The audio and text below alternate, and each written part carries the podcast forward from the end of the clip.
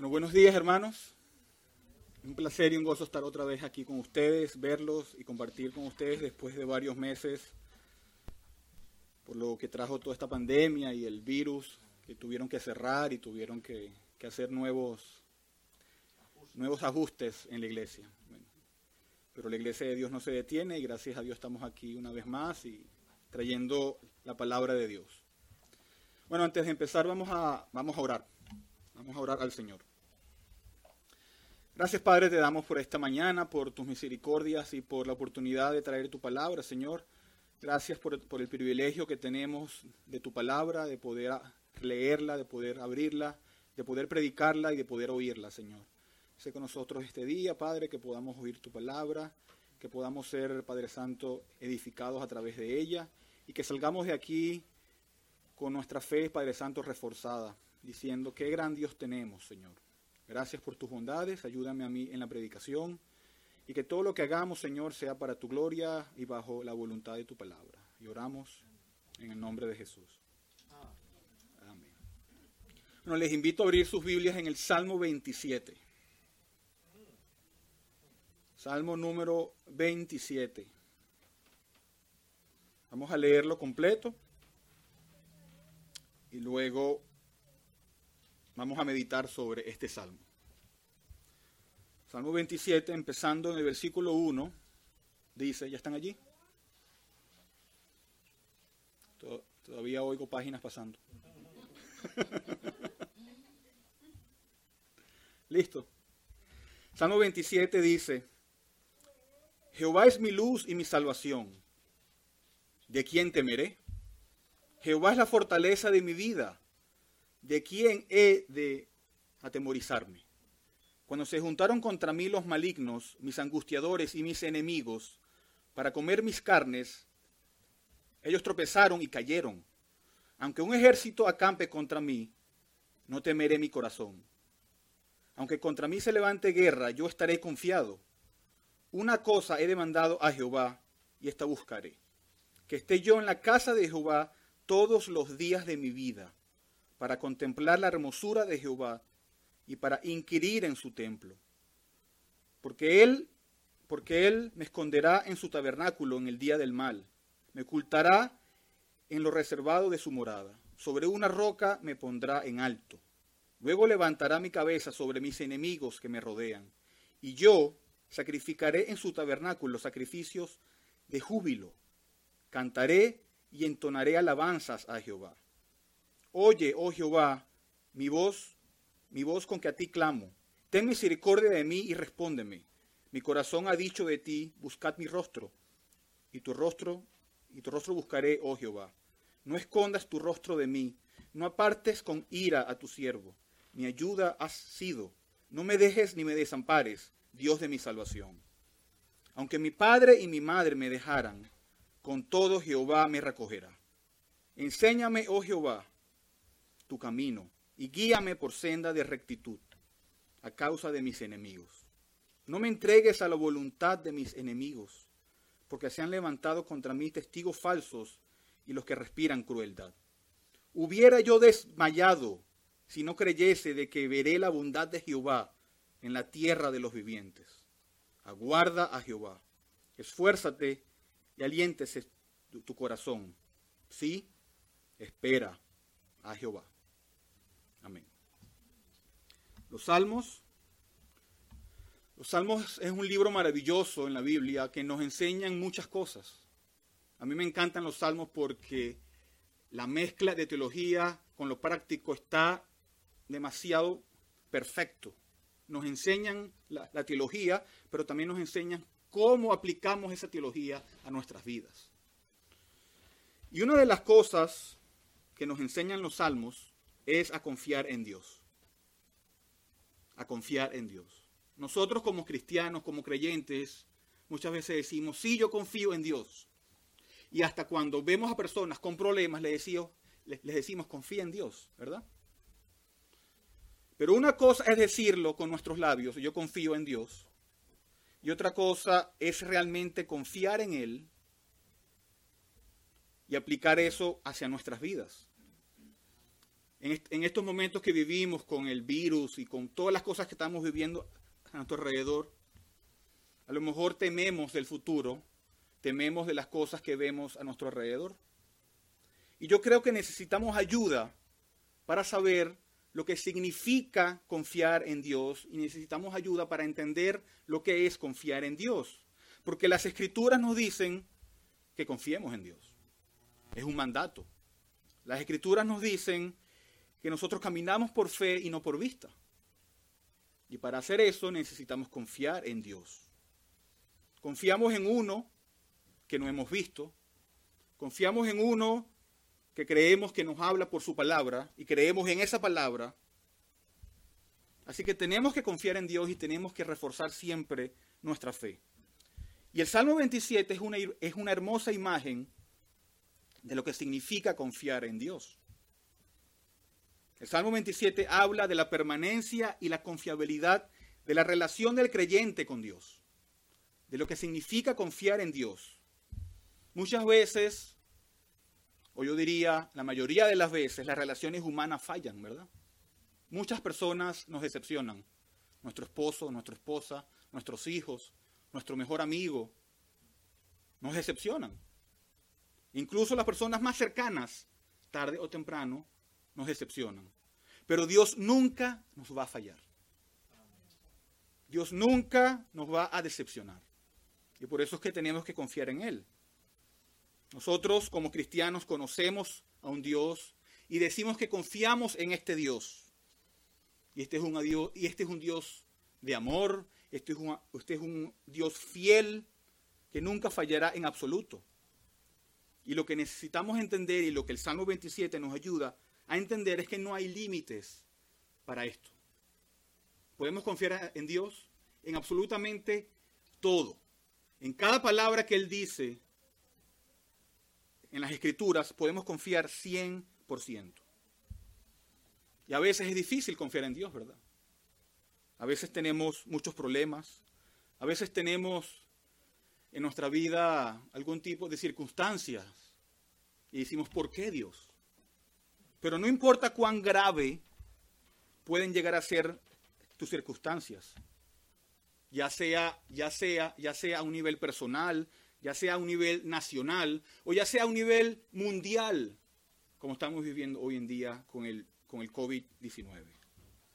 Dios es el mismo Dios para nosotros y Él va a seguir siendo el mismo Dios, el mismo Dios de amor, el mismo, eh, eh, el mismo Dios fiel. Él será fiel y Él va y Él va a mostrar su amor hacia con nosotros, no importa la circunstancia de nuestras vidas. Pero a veces, ¿verdad? A veces vienen, vienen problemas, a veces vienen, a veces vienen situaciones graves hacia nuestras vidas. A veces las cosas están muy bien, pero de repente todo cambia, como cambió hace más de un año con el coronavirus. Y este salmo nos ayuda a confiar en Dios. Vamos a ver este salmo en dos, con dos puntos. En los primeros versículos vamos a ver la seguridad de la confianza. En este salmo vemos por qué es importante tener confianza en Dios. Y David en este salmo ilustra la actitud que es dominante en un creyente hacia Dios. Él hace preguntas que son retóricas porque sus respuestas son obvias. Mira conmigo otra vez el versículo 1. Él empieza este salmo diciendo, Jehová es mi luz y mi salvación. Jehová es mi luz y mi salvación. Él dice, este Dios maravilloso, este Dios de amor, este Dios fiel, este, este Dios que es el creador del mundo, Él es mi luz y mi salvación. Él es mi defensa, Él es mi protector, Él es quien me guía. Él es quien me da mis instrucciones, quien me protege, quien alivia mis problemas. En medio de mis dificultades, Él es quien me da alivio. Y como Él es todo esto para mí, como Él es todas estas cosas para mí, entonces, entonces, entonces David pregunta, ¿de quién temeré? ¿De quién temeré? Eso es una pregunta retórica. Que su, su respuesta es obvia. Y necesitamos hoy en día este tipo de actitud en nosotros. ¿De quién temeré si Dios es mi Dios? Si este Dios que hizo todo para salvarme de mis pecados, mandó a su Hijo para morir en una cruz, hizo todo eso por mí, ¿de quién temeré? Otra vez, Jehová es mi luz y mi salvación. ¿De quién temeré? Jehová es la fortaleza de mi vida. ¿De quién he de atemorizarme? ¿Cómo, lo repite? ¿Vives una vida con temor tú? ¿Vives con miedo?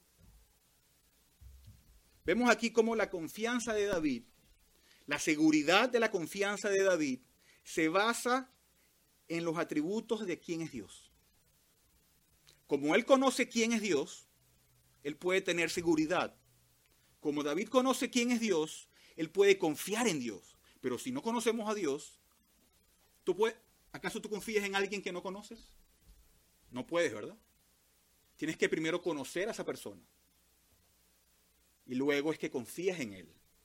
Para poder confiar en Dios, tenemos que conocerlo. ¿Y cómo lo conocemos? Por medio de las escrituras leyendo las escrituras. Si no leemos la, si no leemos la Biblia, no vamos a conocer a Dios. Y tampoco vamos a confiar en Dios. David sabía que Dios es el soberano sobre toda la historia. David sabía que Dios es el soberano sobre todos los reyes, presidentes, ministros, príncipes. Él sabía que Dios es soberano sobre sus enemigos. Y él sabía que, que David le pertenecía a Dios.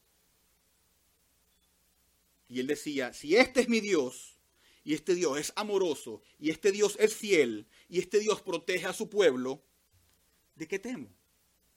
Es como si fuera algo tonto para David. ¿Cómo voy a temer si este es mi Dios? ¿Ah? Es como decir, no, Dios, yo no confío en ti. Yo voy a vivir una vida de temor porque yo, no sé quién eres tú y no confío en ti. La persona que no conoce a Dios vive una vida de temor. Pero David dice, no tengo miedo. ¿Por qué? Porque soy consciente de quién es mi Dios. Y eso es lo que necesitamos hoy en día. Eso es lo que necesita la iglesia de Jesucristo hoy en día. David dice, no tengo miedo de mirar hacia el futuro, porque sé quién eres tú. No tengo miedo de mis enemigos, porque hay uno allá en los cielos que reina sobre mis enemigos. No tengo miedo del coronavirus, porque hay uno que reina sobre eso también. No es que no vamos a tener una vida de precaución. No es que no vamos a hacer las cosas correctas. Pero no tememos.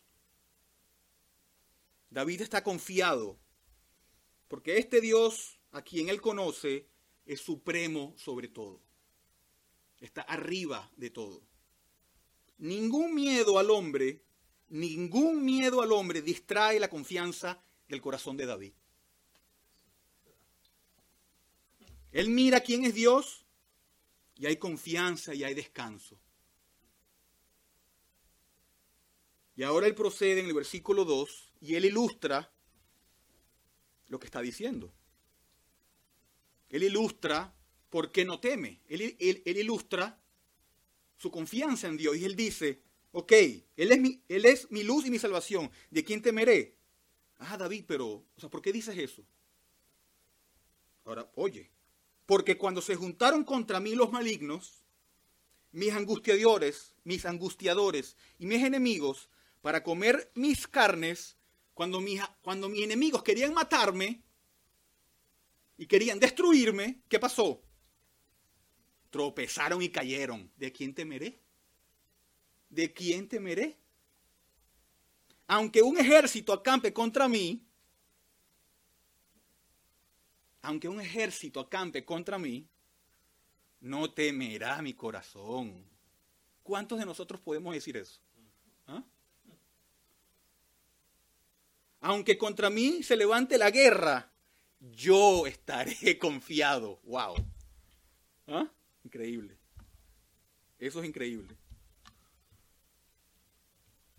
Pero a veces, a veces los cristianos hoy en día temen por el más insignificante problema. Tenemos temor, vivimos una vida de temor.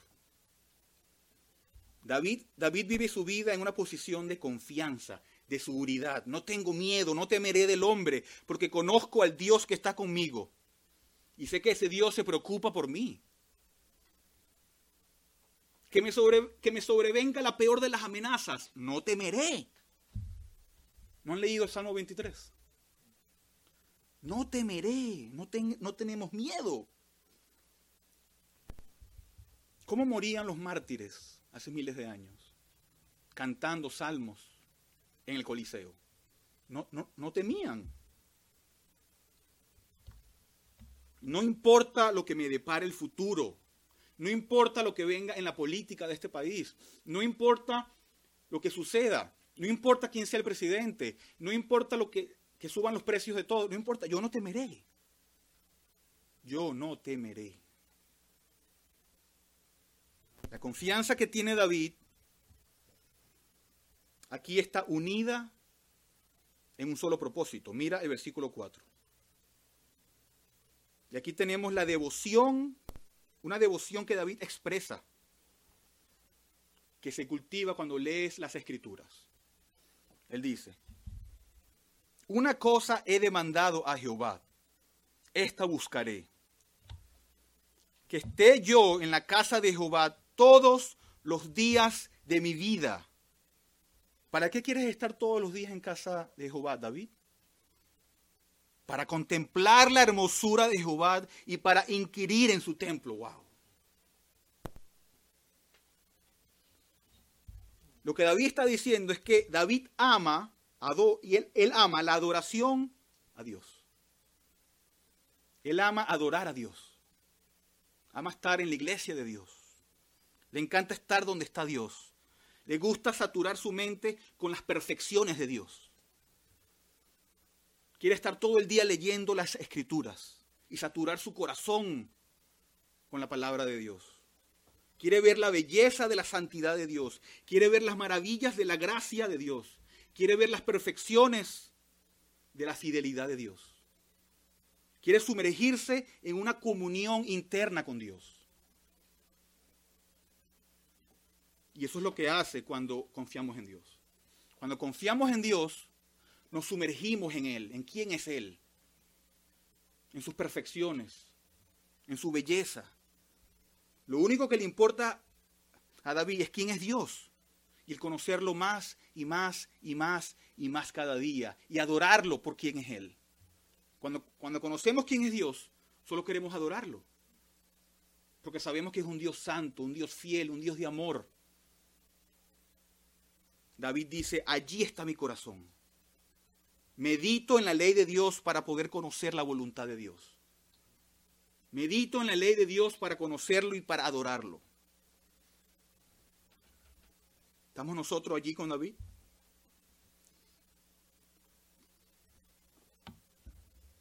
Ahora en el versículo 5 David toma esta devoción, toma esta confianza que vimos en los, en los primeros tres versículos y lo aplica al futuro. Ya vimos que él vio al pasado, cuando dice que se juntaron contra mí los malignos y estos qué pasó, estos, estos cayeron. Ya vio al pasado, ahora él ve al futuro. Ahora él ve al futuro y dice, en el versículo 5, porque él me esconderá en su tabernáculo en el día del mal me ocultará en lo reservado de su morada. Sobre una roca me pondrá en alto. Luego levantará mi cabeza sobre mis enemigos que me rodean. Y yo sacrificaré en su tabernáculo sacrificios de júbilo. Cantaré y entonaré alabanzas a Jehová. Wow. David quiere adorar a Dios, quiere cantar alabanzas a Dios. David tiene un corazón de gratitud y de confianza hacia Él. David dice, cuando vengan los problemas, yo sé que el Señor me protegerá. Yo sé que el Señor me asegura entre ellos. Tal como lo hizo en el pasado, dice David, lo hará en el, en el futuro. Y David pudo hablar con este tipo de confianza porque él sabe quién es Dios y lo que Dios ha hecho por él en el pasado. Y si lo hizo en el pasado, lo seguirá haciendo en el futuro porque Dios no cambia. David le da, David forma la perspectiva de su vida con, el, con su conocimiento de quién es Dios. Y, y, David, y David no permite que lo que sucede a su alrededor cambie esa perspectiva. Cambie lo que él conoce de Dios. Y saben, hermanos, ese es nuestro privilegio, el vivir de esa manera, si somos cristianos. Solamente los creyentes pueden, pueden vivir de esa manera, porque, porque solamente los creyentes conocen a este Dios. Ese es nuestro derecho, es nuestra bendición vivir de esa manera. Porque solo nosotros a través de las escrituras podemos conocer quién es este Dios.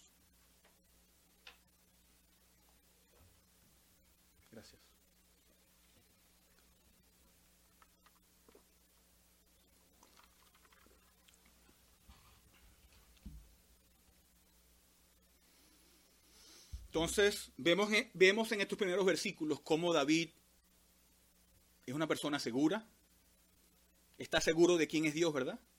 Está seguro que Dios es su, es su Dios lleno de amor, fiel, lleno de gracia, que lo ha salvado en el pasado y que lo va a seguir salvando en el futuro. Y ahora, cuando leemos esto, podemos pensar, wow, David era un hombre sin problemas, lleno de confianza, lleno de seguridad que nunca, podemos pensar que nunca tuvo conflicto en su alma, que nunca luchó con algunos problemas. Pero sabemos que no es así, ¿verdad? David tuvo muchos problemas y luchó también en su corazón. Y cuando empezamos, y cuando ahora vemos los, los siguientes versículos, desde el versículo 7, vemos que hay un contraste fuerte aquí. Y el contraste es tan fuerte que algunas personas han dicho que estos son dos salmos que los pusieron juntos. Pero no es así. Es un solo salmo. Es un solo salmo de David. Vemos un, contraste fuerte desde el versículo 7, ya que después de ver esta confianza y esta seguridad de David, él dice ahora en el versículo 7, Oye, oh Jehová, mi voz, con que a ti clamo, ten misericordia de mí y respóndeme. ¿Verdad que parece otro salmo? ¿Ah? ya no vemos la misma seguridad que él tenía en los primeros seis versículos. Entonces, ¿qué está pasando aquí? ¿Ah? Y esto es lo que me encanta de este salmo, porque nos muestra los dos aspectos de la confianza. El tener confianza y seguridad no quiere decir que no clames a Dios. Tener confianza y seguridad no quiere decir que no vas a tener problemas y que, que no pidas auxilio a Dios, que no pidas ayuda a Dios, que no le digas a Dios, Dios, tengo este problema y me duele, ayúdame. No, no quiere decir que no digas eso.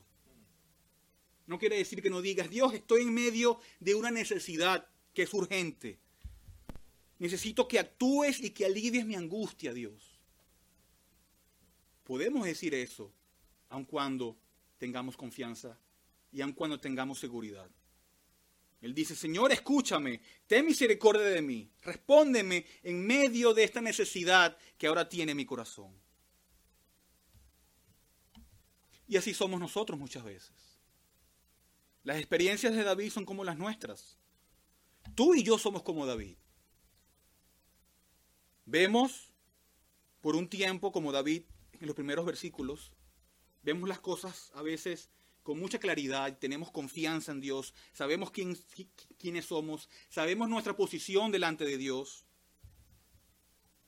A lo mejor tenemos una temporada de lectura de la palabra, una, temporada de, oración y estamos fuertes y, y estamos fortalecidos y tenemos confianza, como los primeros seis versículos. Pero entonces de repente la situación cambia. A lo mejor recibes una llamada telefónica del doctor o, ves, o, o recibes una, una noticia que cambia toda tu vida. Y ahora viene estos versículos. Oh Jehová, clamo a ti, ten misericordia y respóndeme. Y en el versículo 8 dice David, mi corazón ha dicho de ti, buscad mi rostro, tu rostro buscaré, oh Jehová. ¿Qué está diciendo David? David, está diciendo, Dios, tú me dijiste que yo busque tu rostro. Y yo me levanté y yo te seguí, y yo busqué tu rostro. Respondí al llamado de Dios en mi corazón y en mi vida. Tú me dijiste, búscame, y yo dije, Señor, lo haré. Y eso es lo que he hecho. Y ahora, Señor, me encuentro en esta posición de necesidad y clamo a ti. Te necesito. Te necesito, Señor. Versículo 9 dice, no escondas tu rostro de mí, no apartes con ira a tu siervo. Mi ayuda ha sido, no me dejes ni me desampares, Dios de mi salvación. Y sentimos aquí la urgencia de David, ¿verdad? Sentimos que él necesita ayuda. No me dejes, no te alejes, no te escondas. Que, que son formas poéticas de decir, Dios, te necesito. No tardes, Señor. No tardes en dar respuesta. Y esto es lo que quiero que, que veamos, que entendamos.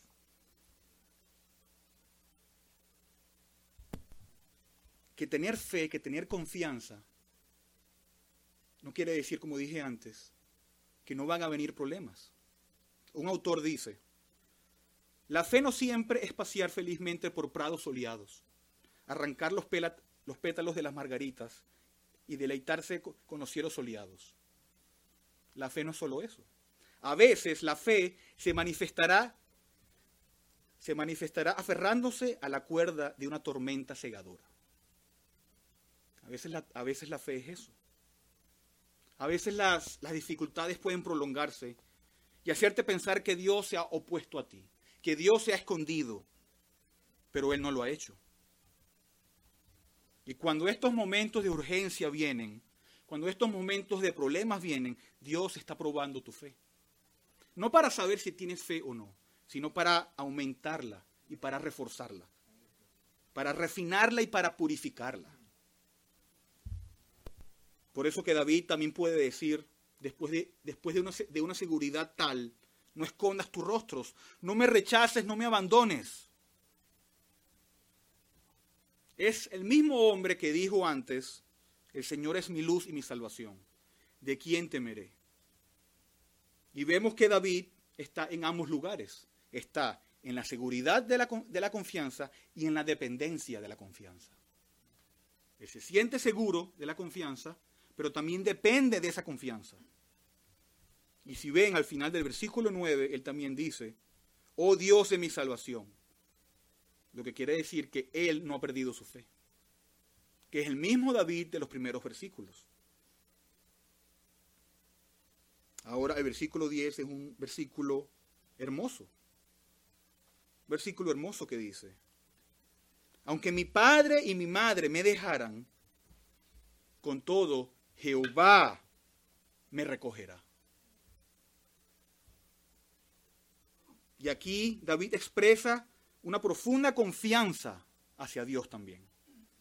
Él dice, aunque la peor de las situaciones vengan a mi vida, tal que mi padre y mi madre me dejen y me abandonen, cuando todas, cuando todas mis relaciones fallen, incluso si el peor abandono humano ocurriera en mi vida, aunque eso ocurriera en mi vida, yo sé que mi Dios no me abandona. Que mi Dios no me abandonará. Que mi Dios estará conmigo, incluso si todas las relaciones humanas fallan. Estoy seguro que tú, mi Dios, me protegerá.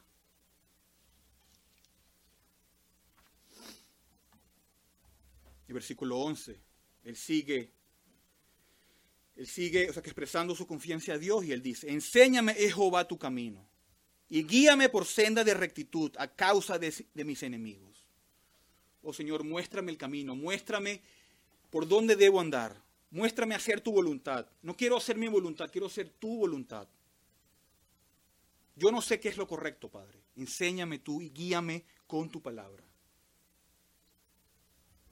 12. No me entregues a la voluntad de mis enemigos, porque se han levantado contra mí testigos falsos y los que respiran crueldad. Hubiera yo desmayado si no creyese que veré la bondad de Jehová en la tierra de los, vivientes. ¿Ven cómo David depende de la esperanza y de las promesas de Dios? Hubiera yo desmayado si no creyese en tus promesas de que veré tu, de que veré tu bondad en la tierra de los vivientes, en esa promesa del futuro que tú nos has prometido. Vemos como David ha derramado su alma en transparencia, en dependencia en el Señor. Y dice, como conozco quién eres tú, Señor, y como conozco tus promesas, he podido superar los problemas. He podido superar las dificultades. Y estoy seguro, Señor, de que veré tu bondad en la tierra de los vivientes que seré el, receptor de muchas de tus bendiciones. Para David y para nosotros también debería ser que ninguna, ninguna forma de dolor y ninguna forma de pérdida terrenal puede contradecir la bondad de Dios. Ningún problema puede contradecir la bondad de Dios. Y cuando entendemos eso, cuando entendemos eso, eso va a cambiar la forma en la que vivimos, en la forma en la que vemos las cosas, en la forma en la que actuamos y en la forma en la que enfrentamos los problemas. David dice, me habría desesperado, habría corrido si no supiera quién eres tú. Pero recordé, recordé el Dios que eres tú. Y cuando estamos en problemas, cuando estamos en dificultades, tenemos que recordar quién es Dios porque a veces lo olvidamos muy a menudo, ¿verdad? Y así David cierra esta exhortación. ¿Qué significa confiar en Dios entonces? ¿Qué significa confiar en Dios? Confiar en Dios significa que recuerdas quién, quién es Dios y esperas que Él actúe. Confiar en Dios significa que recuerdas quién es Dios y esperas que Él actúe. Es tan simple como eso. Solo recuerda quién es Él, lo que Él ha hecho por ti y lo que Él ha hecho por ti en el pasado y lo que hizo por ti en la cruz de Cristo. Ahora David en el versículo 14 nos exhorta y nos dice, después de todas estas cosas, Él nos dice, aguarda a Jehová. Esfuérzate y aliéntese tu corazón. Sí, espera a Jehová. Espera en el Señor. Y lo repite, aguarda, espera. ¿Por qué? Porque es importante que esperemos en el Señor. Es importante que aguardemos en el Señor. Es importante que no actuemos con nuestras emociones, impulsados por nuestros sentimientos, sino que esperemos en el Señor. A veces cuando nos molestamos, actuamos rápidamente, ¿verdad? Y actuamos con impulso y a veces nos arrepentimos. ¿Por qué? Porque no esperamos en el Señor. Porque no recordamos quién es el Señor. Y tú dirás, ¿Por qué tenemos que esperar tanto? A mí no me gusta esperar. ¿A quién le gusta esperar, verdad? ¿Por qué hay que esperar tantos años a veces para que llegue el consuelo de algún problema que tienes en tu corazón? A lo mejor estás, estás orando por algo y has orado años, semanas, meses y todavía estás esperando. Tal vez décadas orando este sermón yo lo prediqué hace unas semanas en, en la iglesia, en mi iglesia, Y una persona me dijo, hermano, yo estoy orando décadas por mi esposo que se convierta. Décadas ha estado orando por su esposo para que se convierta. Todavía no se ha convertido. Entonces, ¿por qué hay que esperar? ¿Por qué es así? ¿Por qué? Porque el tiempo de Dios no es nuestro tiempo. Porque el tiempo de Dios no es nuestro tiempo. Dios tiene su propio tiempo y por lo general no es el nuestro. Nosotros queremos las cosas ya, ahora. Lo queremos hoy. Pero el problema es, es que si tuviéramos todo hoy, no sabríamos nada acerca de la confianza que se describe en el Salmo 27. Si siempre fuera como queremos, si nunca hubiera que ponerte de rodillas y orar a Dios, entonces ¿para qué la fe? ¿Para qué la confianza? ¿Para qué este salmo? ¿Dónde se manifiesta Dios entonces? ¿Dónde, ¿Dónde, muestra su gloria? Cualquiera podría honrar a un Dios que siempre hace exactamente lo que le pides. ¿Qué tiene eso de difícil? ¿Ah? Nada. Eso no requiere fe. Eso no requiere fe. Eso no requiere confianza. Pero cuando tú y yo sabemos quién es Dios y creemos en eso, y sabemos que Él tiene su tiempo y no es el nuestro, eso cambia la perspectiva de tu vida. Cambia. Y quiero cerrar con una cita de un autor de James Montgomery Boyce. Él dice, en su, en su comentario sobre este salmo, él dice, si una persona adinerada promete darte un, un, regalo caro, ¿no lo esperarías con expectación? Si tuvieras muchos problemas y un rey promete en ayudarte, ¿no lo esperarías con expectación? ¿Estás alerta? O sea, pregunta al autor, por su aparición, por la aparición de Dios. Él dice, Dios es un benefactor generoso y un rey poderoso. Vale la pena esperarlo. Es un privilegio esperarlo. Y sin embargo, qué poca espera verdadera hacemos la mayoría de nosotros. No esperamos por Él. Hacemos todo lo que hacemos, o sea, lo, lo queremos todo hoy. Pero lo que, si hay algo que nos enseña, que nos enseña este salmo es esperar en Dios. Confiar en Dios, a tener seguridad y a depender en su confianza. Amén. Oremos. Gracias Dios, te damos por este maravilloso salmo que tú nos has dado, Señor. Gracias porque vemos lo práctico de este salmo, Padre, y vemos cómo, cómo debemos ser como creyentes, cómo debemos confiar, cómo debemos tener seguridad, cómo debemos de depender, cómo debemos esperar, Señor, en ti. Gracias porque tú nos has prometido muchas cosas y nos has dado muchas cosas, Señor. Ayúdanos, Padre, ayúdanos con tu Espíritu Santo a aplicar este salmo y a confiar en ti y a esperar en ti.